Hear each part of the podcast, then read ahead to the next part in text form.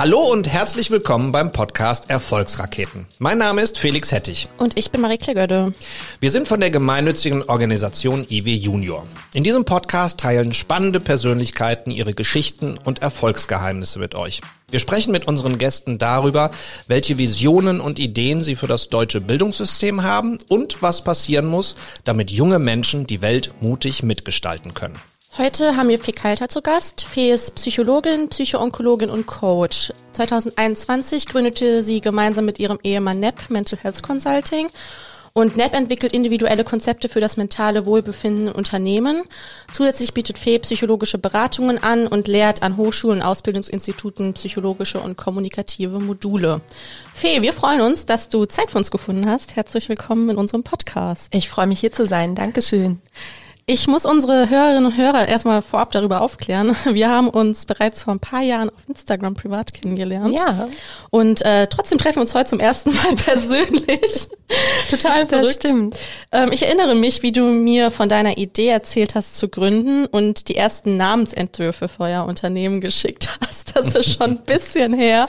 Und jetzt sitzen wir hier tatsächlich und deine Idee ist mittlerweile Realität. Ich bin total gespannt, wie du die Gründung erlebt hast. Vorab vielleicht einfach erstmal, was hat dich überhaupt dazu bewegt zu gründen? Also hast du dir das schon mal vorgestellt oder kam die Idee äh, mit deinem Interesse für das Thema? Ich glaube, es ist beides ein bisschen. Ich habe mir immer vorgestellt, wie ich mir meinen eigenen Arbeitsplatz selber erschaffe und wie ich es ähm, schaffen kann, da hinzukommen. Und dann habe ich natürlich auch in ein paar Bereichen gearbeitet, in der Festanstellung und festgestellt, naja, das ist nicht der Arbeitsplatz, den ich mir schaffen wollte. Und deswegen war dann doch relativ naheliegend, dass wir uns selber irgendwie, also selbstständig machen auf jeden Fall und dass wir auch gründen. Ihr habt mitten in der Corona-Pandemie gegründet. Mhm. Ähm, bei einer Gründung ist das sicherlich nicht ganz so einfach. Habt ihr euch da irgendwie bewusst zu entschieden? Also wieso habt ihr gerade zu diesem Zeitpunkt gegründet und vor welchen Herausforderungen standet ihr? Ich glaube, wir haben uns da wirklich gar keine Gedanken drüber gemacht. Das war für uns der richtige Zeitpunkt und Corona und Mental Health sind ja schon zwei Bereiche, die gut miteinander können oder auch äh, können sollten, denn wir haben natürlich während der Pandemie festgestellt, dass die mentale Gesundheit darunter leidet und dass wir da durchaus mehr machen müssen und auch in den Unternehmen gerade ein Umdenken stattfindet, das für uns natürlich stark in die Karten gespielt hat, aber wo wir auch ganz klar gesagt haben, da müssen wir jetzt rein, weil ansonsten wird es langfristig gesehen ein großes Debakel werden. Du sagtest ja auch gerade schon, dass mentale Gesundheit in Unternehmen auch immer wichtiger wird. Ich meine, Studien zeigen ja auch, dass die häufigste Ursache für Krank oder eine der häufigsten Ursachen für Krankschreibungen auch einfach psychische Erkrankungen sind. Ja. Ne? Deswegen ist es einfach auch wichtig, dass Unternehmen aktuell ja auch auf die mentale Gesundheit mit unter Fokus legen. Euer Anspruch ist es, und ich zitiere mal von eurer Webseite, Mental Health in die Firmen, Unternehmen groß zu machen und ihr den Raum zu verschaffen, den sie verdient. Es ja. interessiert uns natürlich total, wie macht ihr das? Nehmt uns gerne einfach mal mit in äh, euer Unternehmen. Worum geht's bei euch bei NEP? Mhm. Also NEP ähm, hat sich so ein bisschen auf den Weg gemacht, um genau das, was du gerade gesagt hast, groß zu machen, in den Firmen zu etablieren und zum einen eine Entstigmatisierung von psychischer Belastung und Erkrankung nach vorne zu bringen. Denn es ist leider immer noch so, 2023, dass psychische Erkrankungen noch nicht das Gehör finden, was sie eigentlich brauchen. Mhm. Du hast gerade gesagt, ähm, es ist einer der größten Krankschreibungspotenziale, die wir so haben und das ist aufgrund der vielfältigen ja, Belastungen, die eigentlich unseren Alltag so ausmachen, auch gar nicht verwunderlich. Und deswegen klären wir auf der einen Seite darüber auf, ähm, was eigentlich psychische Erkrankungen sind, wie die entstehen, ähm, wie wir aber auch präventiv, also vorbeugend was dagegen tun können, wie wir unsere Kommunikation dahingegen stärken können und steuern können. Und wir ähm, versuchen dann in Team-Coachings, in ähm, Team-Workshops, in Impulsvorträgen, in kleinen Alltagscrashern, so nennen wir das, das heißt so Pausen, Achtsamkeitsinterventionen und in Krisen-Einzelgesprächen oder Einzelcoachings darüber ähm, aufzuklären und unterstützen, dass eben mentale Gesundheit mehr Raum bekommt und auch die Unternehmen mehr Bewusstsein dafür bekommen, dass das etwas ist, was vorhanden ist und was wir stärken dürfen und auch stärken müssen, damit es ein langfristig gesundes Unternehmen ist und bleibt. Also du hast ja gerade auch gesagt, dass beispielsweise ihr durch Impulsvorträge mentale Gesundheit in die Unternehmen bringt. Wenn ich jetzt sage, als Unternehmen möchte ich mal ja solche Impulsvorträge beispielsweise buchen oder ich würde gerne mich mehr mit dem Thema auseinandersetzen. Wie sieht denn eure konkrete Arbeit dann in diesem Zusammenhang aus? Also mhm. wie arbeitet ihr mit den Unternehmen dann zusammen? Genau, im besten Fall kommen die Unternehmen auf uns zu und sagen, hey, wir haben irgendwie das Gefühl, wir möchten das gerne größer machen. Ähm, das heißt, sie schreiben uns eine E-Mail, rufen uns an, wie auch immer. Und dann besprechen wir mit unseren Ansprechpartnern dort, was sie sich eigentlich vorstellen. Sie ähm, stellen uns das Unternehmen ein bisschen vor. Wir kriegen ja auch einen Eindruck. Und dann bieten wir eben darauf passgenau entweder Themen an ähm, oder aber sie haben schon ein Gefühl dafür, was gerade so ein großes Thema sein könnte. Im Moment ist so ein bisschen ähm, Stressreduktion und Resilienzstärkung. Das ist, glaube ich, so ein Dauerbrenner. Mhm. Aber das ist etwas, was immer wieder nach vorne kommt. Ähm, und das heißt, hier bieten wir dann erstmal so ähm, Vorträge zum Beispiel an, wo wir erstmal darüber aufklären, was ist eigentlich Stress, was macht das in unserem Körper, wie können wir da vielleicht auch mit kleinen Kniffen schon im Alltag, jeder soll so ein bisschen selber dran gehen. Und das können wir dann aber auch in größeren Workshops eben ausweiten, sodass jeder oder jede für sich einfach eine Idee davon bekommt, was kann ich für mich tun, auch in meinem Alltag, vor allem auch in meinem Arbeitsalltag, um das ein Stück weit reduzieren zu können. Und wie kann ich auch im Team quasi die Kommunikation so stärken, dass wir gegenseitig auf uns achten und dass wir ein Bewusstsein mhm. dafür entwickeln. Du meintest ja gerade Stressreduktion und Resilienzen stärken so als einer der klassischen Dauerbrenner. Ähm, gibt es noch bestimmte Themen oder Wünschen, die immer wieder aufkommen? Also klar, kannst du uns jetzt nicht so extrem viel Einblick in die Arbeit mit euren Klientinnen und Klienten geben. Ist ja alles streng vertraulich, wollen wir natürlich auch weiterhin beibehalten. Aber trotzdem gibt es auch sicherlich noch übergreifende Themen, oder? Ja, also generell das Thema Achtsamkeit und äh, Pausenmanagement und Selbstmanagement sind auch Themen, die natürlich ganz umfassend in der Psychologie auch einfach vorhanden ist. Also wie kann ich mich abgrenzen? Wie kann ich Pausen einhalten? Wie kann ich Dinge quasi, die ich von der Arbeit mit nach Hause nehme, auch auf der Arbeit lassen, so dass es, dass ich die Chance habe, mich selber zu regenerieren. Dann aber auch, wie kann ich mit dieser ganzen medialen Flut, mit der ich irgendwie ja konfrontiert werde, wie kann ich es schaffen, die so ein bisschen zu reduzieren? Und was wir auch häufig haben, ist überhaupt das Bewusstsein für psychische Erkrankungen. Wir nennen das Mental Health Awareness, dass wir einfach darüber aufklären, welche psychischen Erkrankungen gibt es, wie kann ich das vielleicht bei meinen KollegInnen und bei meinen Mitarbeitenden ansprechen, wenn ich merke, da ist vielleicht irgendwie eine Belastung da, dass ich da einfach wie so ein kleines Handwerkszeug oder so einen kleinen Skillkoffer an die Hand bekomme, wie ich zum einen mich selber darauf aufmerksam mache, meine eigenen Belastungen erkenne, aber vielleicht auch ein bisschen sensibler darauf reagiere, wenn ich merke, oh, meine Kollegin, irgendwie da ist irgendwas, ähm, wie kann ich da eigentlich vielleicht auch nochmal intervenieren oder wie kann ich das ansprechen? Jetzt hast du uns schon sehr viel geschildert, äh, wie sich deine Beratungsdienstleistungen so gestalten.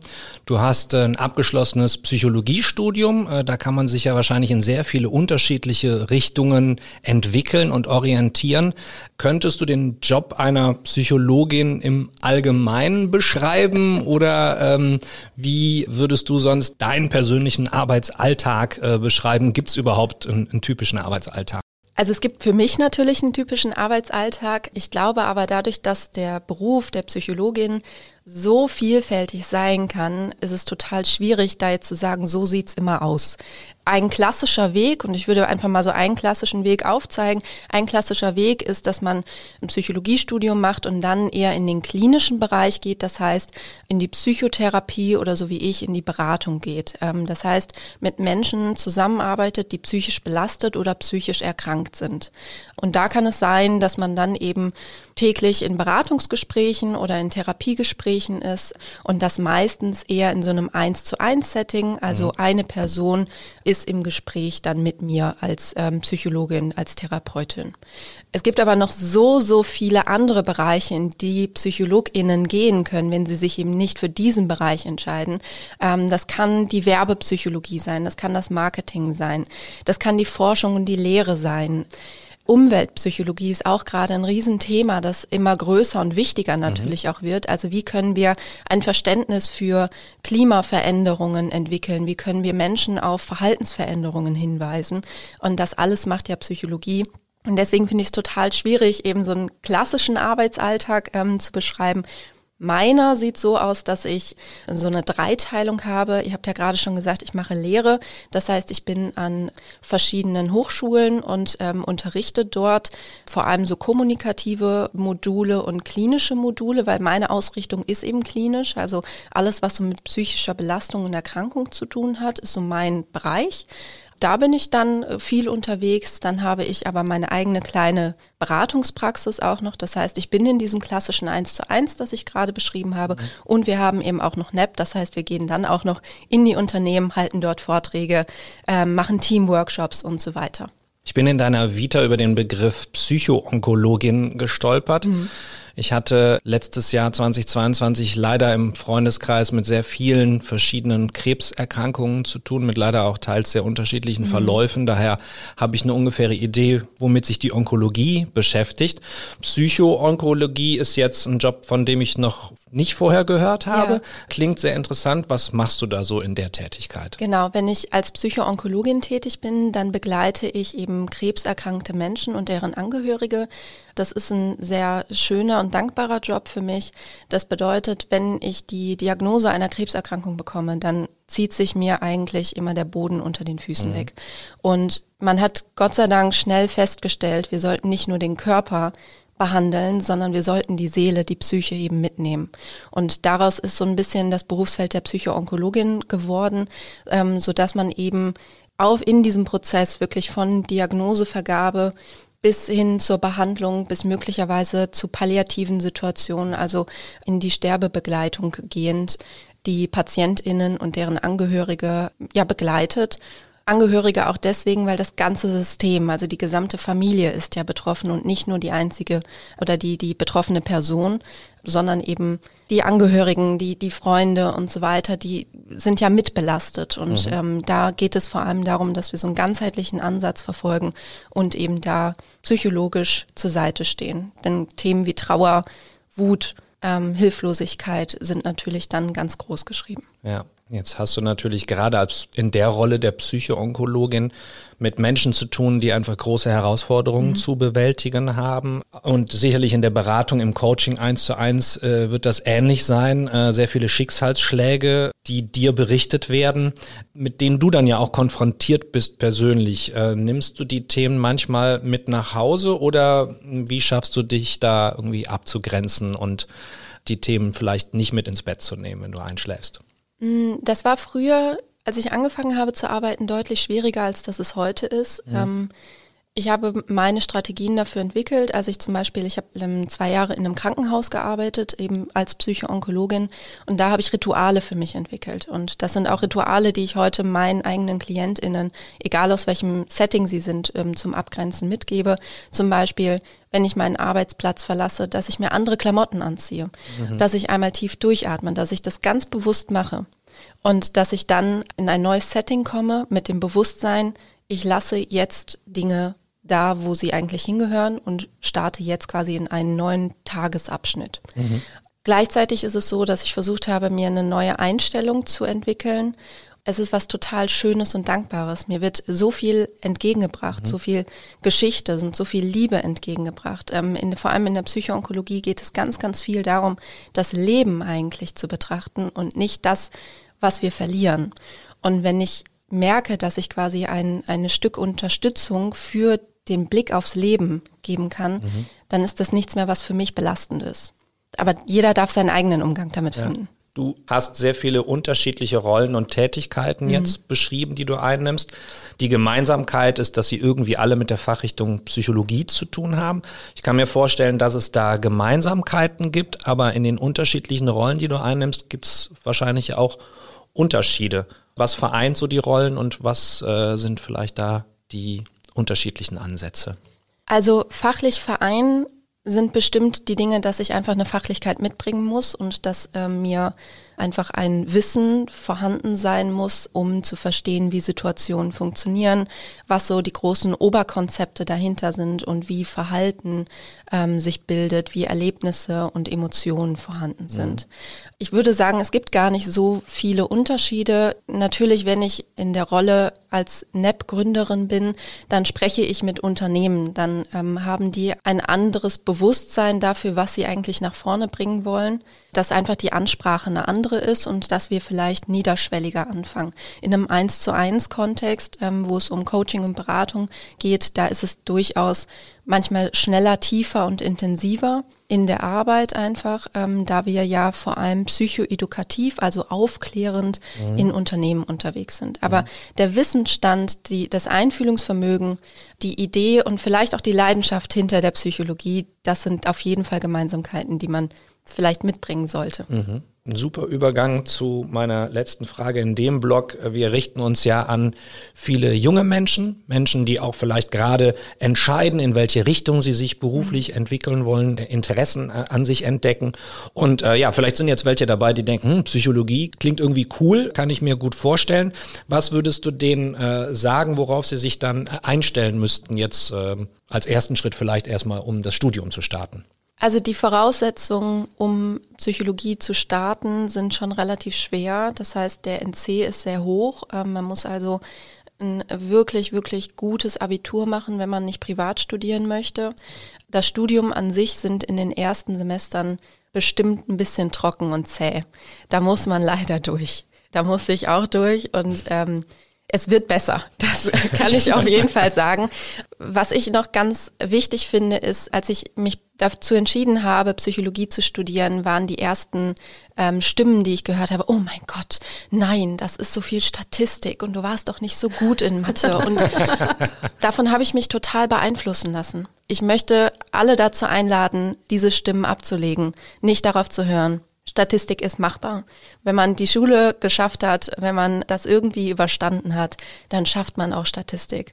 Das ist mit Sicherheit kein schönes Ding. Das macht mit Sicherheit nicht jedem Spaß und jeder Spaß. Aber es ist absolut bewältigbar. Und es zählt auch nicht, ob man eine besonders gute Note da drin mit hat oder nicht. Man muss ein Grundverständnis dafür entwickeln. Aber lasst euch von diesen Stimmen einfach nicht beeinflussen, sondern geht euren Weg. Es lohnt sich.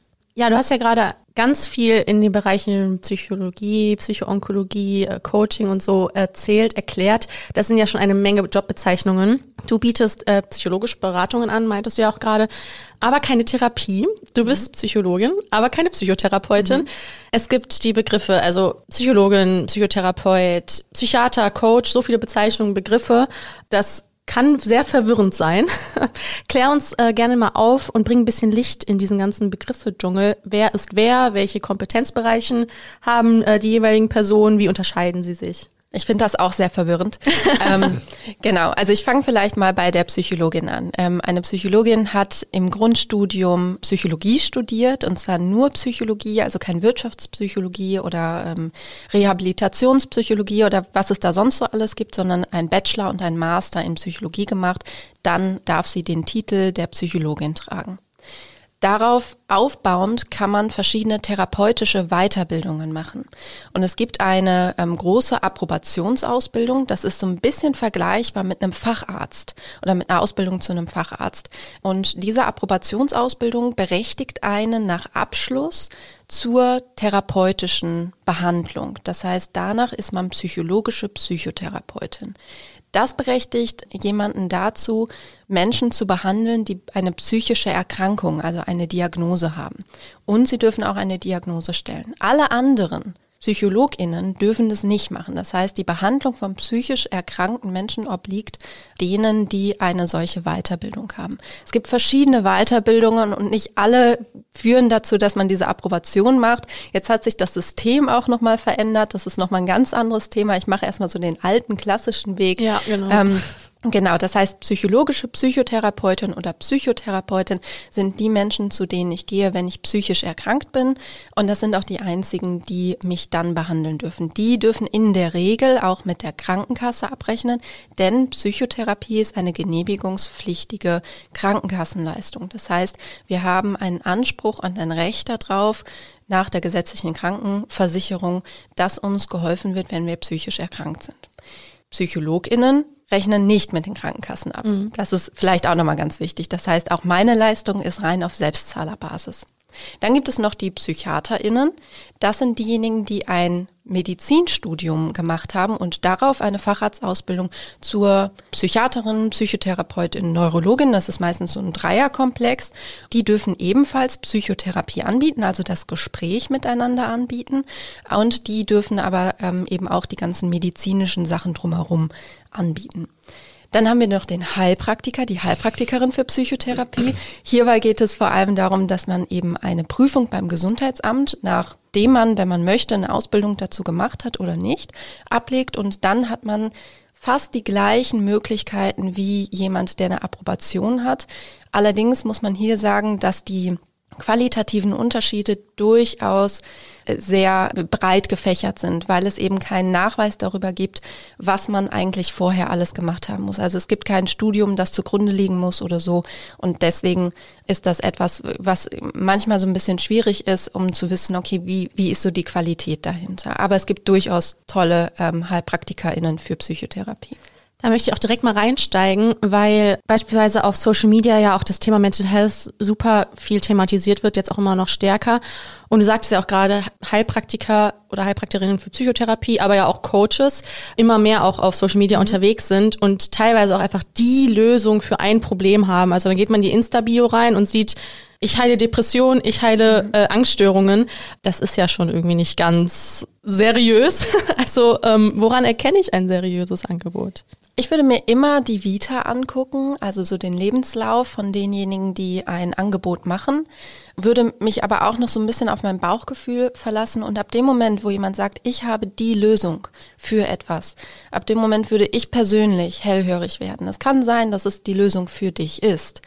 Aber grundsätzlich ist es in der Berufsordnung von Psychotherapeuten und PsychologInnen verboten, Heilversprechen zu machen. Und mhm. ab dem Moment, wo mir jemand verspricht, ich behandle dich und ich heile dich. Ab dem Moment würde ich hellhörig werden, weil das ist meiner Meinung nach nicht seriös, denn dieses Versprechen kann niemand geben. Mhm. Das äh, dürfen Ärztinnen auch nicht und ähm, dementsprechend sollte das auch kein anderer machen, denn wir wissen nicht, ob wir jemanden tatsächlich heilen können mit sich selbst zu beschäftigen und sich weiterzuentwickeln, das ist ja ein ganz klassischer Teil von der persönlichen Entwicklung.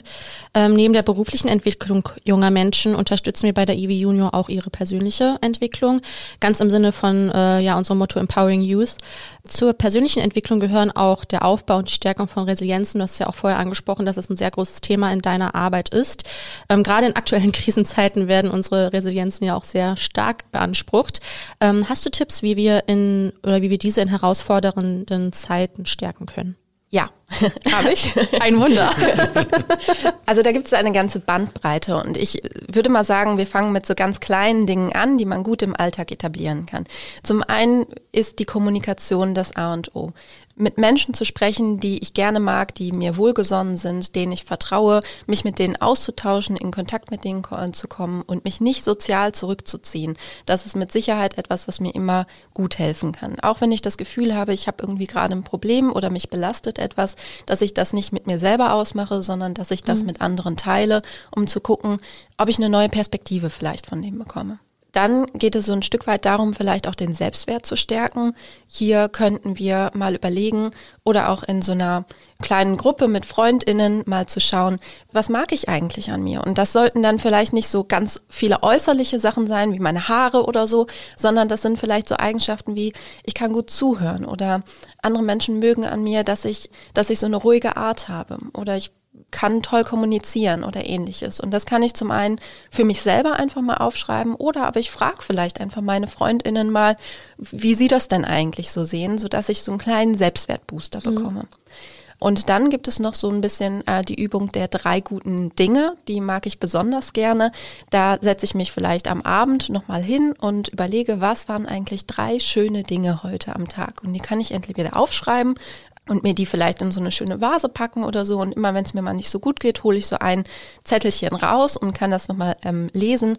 Oder aber ich ähm, schreibe mir das in ein Tagebuch oder wo auch immer das für mich präsent ist, sodass ich mich immer wieder reflektiere und den Blick wirklich auf das lege, was mhm. eigentlich total schön war. Und das müssen nicht die großen Dinge sein, sondern das kann auch sowas sein wie, wir beide haben heute einen Kaffee getrunken. Mhm. Okay, ich fand, das war ein großes Ding, weil wir kennen uns ja eigentlich nur virtuell.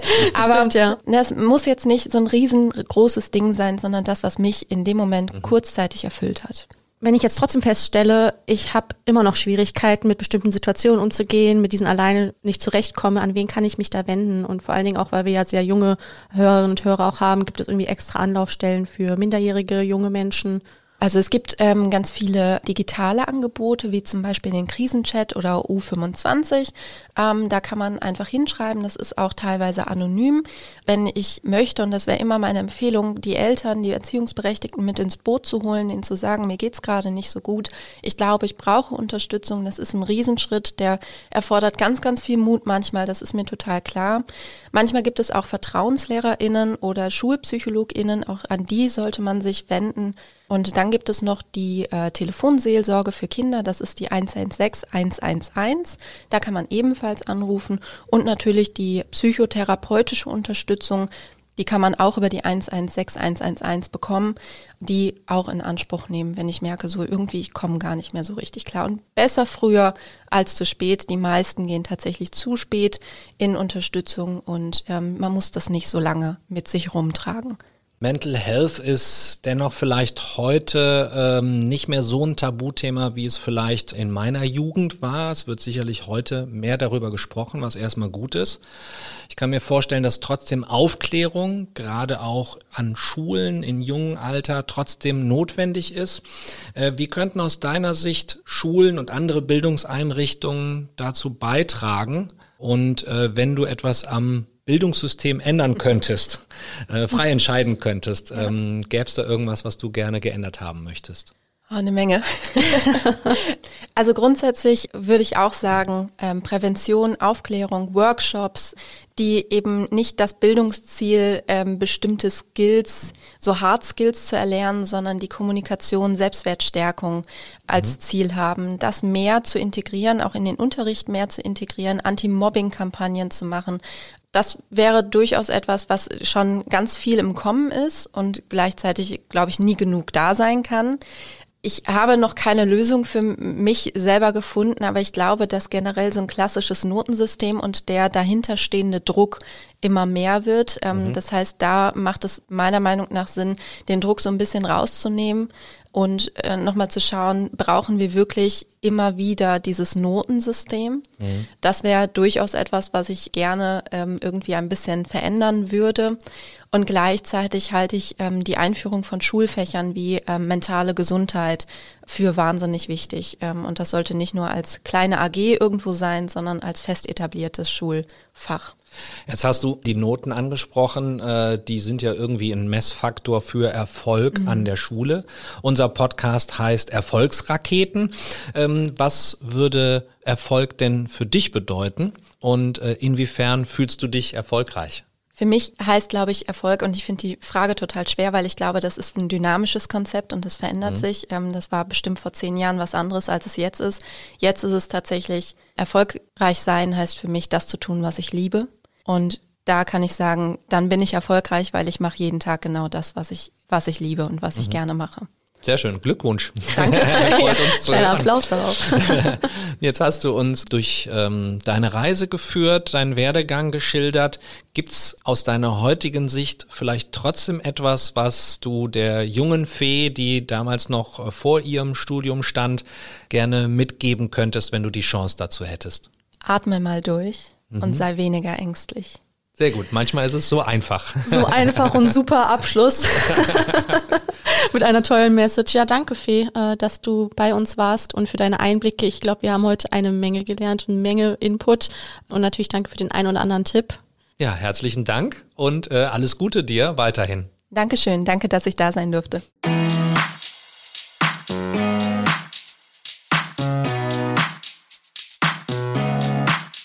Das war der Erfolgsraketen-Podcast. Falls euch das Gespräch gefallen und inspiriert hat, freuen wir uns über eine positive Bewertung. Wenn ihr mehr über uns und unsere Projekte erfahren wollt, dann schaut doch mal auf Instagram, LinkedIn oder Twitter vorbei. Ihr könnt uns auch gerne abonnieren. Wir freuen uns über den Austausch. Bis zum nächsten Mal.